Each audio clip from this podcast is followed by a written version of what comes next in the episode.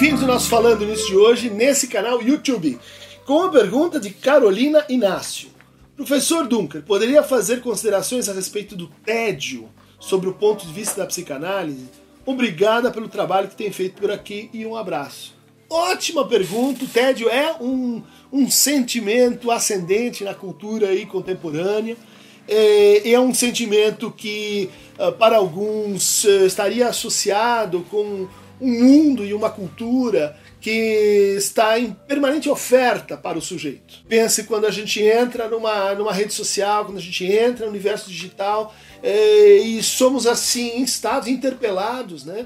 É, de tal forma que, bom, tudo que você fizer, isso tem um imenso valor para nós, qualquer clique, qualquer presença. Você estava sendo aguardado aqui, venha para cá. Quer dizer, é uma oferta massiva uh, ilusória, né? mas que projeta para o sujeito uma posição. Uma posição de que ela está assim recebendo, né? E a sua atitude fundamental é acolher ou então recusar. É aquilo que lhe vem do outro, esse amor todo que lhe vem do mundo.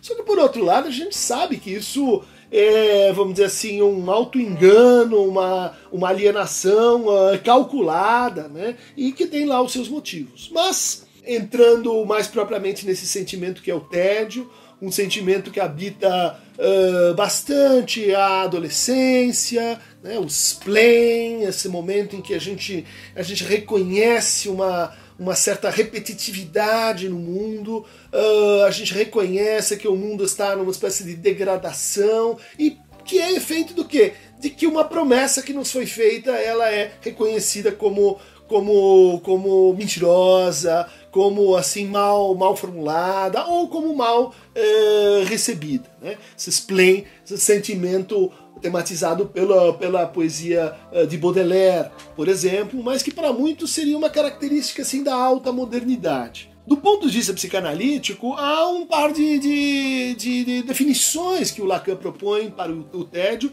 no seu seminário sobre a ética, mas também radiofonia, uh, e também no seminário sobre a angústia. Então, acho que esse é o primeiro ponto, né? A, o tédio como uma expressão da angústia de que assim por mais que a gente se ocupe por mais que a gente que a gente tenha objetos que a gente possua coisas há algo que está assim eh, batendo, uh, dizendo isso não basta, isso não é suficiente e, portanto, nos insta, nos, nos chama né, a, a uma transformação que a gente não sabe qual é.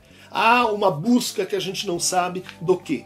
Então, Lacan diz: quando não se sabe a que santo recorrer, compra-se qualquer coisa. Um carro em especial com o qual se dá o sinal de inteligência, digamos, do próprio tédio. Ou seja, do afeto do desejo de outra coisa, que é a definição né, do tédio como eu quero outra coisa, eu preciso de outra coisa. Mas junto com essa atitude que eu descrevi antes, né? E quem deve providenciar essa outra coisa é você, é o outro. Portanto, o tédio é um afeto ligado com a passividade e, em alguns casos, com a apatia ou seja, a incapacidade ou a privação de ser afetado pelo mundo, de ser afetado pelo outro, de tal maneira a responder, né? a devolver aquilo que nos afeta. Né? Em vez de passar e dizer assim, quero outra coisa, quero que o outro me envie algo que seja suficientemente intenso ou interessante para me tirar desse lugar em que eu estou. Veja que interessante, né? O tédio é o afeto do do pseudo-enraizamento no lugar, da fetichização do lugar, da, do, do, sentimento que eu, eu, pertenço excessivamente onde, aonde eu estou. Ao, uh, eu pertenço excessivamente ao papel social que eu exerço, eu, eu pertenço excessivamente à minha rede de expectativas, aos meus sonhos, às minhas relações, aos meus objetos e assim por diante. O tédio, uh, diz o Lacan, é, assegura que eu estou certo de que quando estivermos entediados com aquilo, encontraremos outras coisas para nos ocupar. Né? É a afirmação dele assim: o que, que, vai acontecer com tanta, tanta indústria cultural? Né? Dizer, vamos inventar outra coisa. Não sei se, se ela estava correta nessa afirmação. E há então o desatino do sujeito moderno em seu gozo, né? É, que, que nos levará a esse afeto de base, que seria assim o tédio. O tédio foi uh, um tema muito explorado pelo Heidegger. Vocês sabem que o Lacan, o, reitor, o leitor do, do Heidegger, né? O que, que o tédio tem, afinal, a ver com a pergunta do mundo? Agora o Heidegger falando. Por finitude e por singularização. O que essa tonalidade afetiva fundamental do tédio está em conexão com o tempo e com o problema do, do tempo. É fácil de perceber. Ou será que essas perguntas estão, por fim, em conexão com a pergunta pelo tempo? Não paira sobre nós uma convicção antiquíssima de que, logo ao surgir o mundo, veio à tona, junto com ele, o tempo, de que os dois têm a mesma idade, de que eles são igualmente originários e aparentados. Não paira sobre nós a opinião menos venerável e mais óbvia de que o finito é o temporal. Assim, a finitude se confundiria, se confundiria tanto com o tempo quanto com o mundo. Né? Eu acho que essa análise do Heidegger ela, ela é bastante compatível com o que o, o Lacan entende pela experiência do tédio. Né? Dizer, experiência da finitude do mundo, da finitude do tempo, e de que essa finitude ela, ela é curiosamente circular dentro de si mesma. É de que a gente está eternizado naquele instante, a gente está eternizado naquela tarde que não passa, a gente está eternizado naquele domingo à noite, sabe aquele domingo à noite, né? Quando tem aquela, aquela música, aquela trilha sonora que anuncia assim, vai começar tudo de novo e igual. Né? Então veja por quê. Finitude é porque vem o domingo, segunda, domingo, segunda.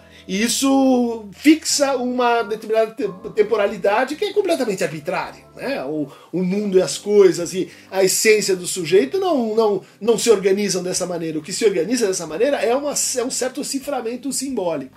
Né? Então, daí que o tédio seja um afeto uh, adolescente por excelência, porque ele diz assim: eu quero mais que isso. Por quê? Porque meu desejo é mais que isso. Meu desejo, que tem uma estrutura de infinitude, tem que se haver com o fato dela ficar entre quatro paredes, né? dele ficar concernido ali entre uh, dentro daquela estrutura assim temporal fixa. Né? É, um, é um tipo de, de angústia e um tipo que a gente pode contrastar com a com a angústia eh, que faz corte, com a angústia que faz descontinuidade. Por exemplo, a angústia da morte. Ou então a angústia, com Lacan diz no seminário sobre angústia, né? As três pancadas que precedem o início do espetáculo teatral. Nesse momento, por mais que a gente saiba que a peça é Chapeuzinho Vermelho, ou que é uma peça, vamos dizer, que você conhece, há um sinal de angústia. Por quê? Porque marca essa não conexidade, esse desencontro entre o palco e o mundo. Entre a nossa vida de representações, a nossa vida segunda, domingo, aquilo que a gente faz para os outros e que os outros, enfim, nos oferecem né, ocupacionalmente, e o mundo, as coisas tais quais elas são na sua outra forma de finitude e na sua outra forma de infinitude. Tem uma observação muito que eu acho muito interessante uh, do Lacan sobre o tédio na prática psicanalítica. E ele diz assim, olha, quando é que quando é que a gente sabe que a gente pertence a uma profissão? Quando é que a gente sabe que é, que é realmente aquilo que vai, que vai ficar na sua vida? Quando a gente consegue se entediar. Quando a gente consegue uh, olhar para o circuito das coisas e dizer, ah, é mais ou menos isso. E, portanto, e a partir disso, desejar outra coisa. Né? O desejo do analista ele também está assim afetado pelo tédio e ele se move em função disso, em função da capacidade de você, eh, de certa forma, eh, elaborar e ultrapassar esse tipo de angústia. Então, angustiados, angustiantes, angustiorums, vamos partir para a vida em vez de ficar no cultivo da caminha quente, entediada vendo série? Pode ser? Por hoje é só.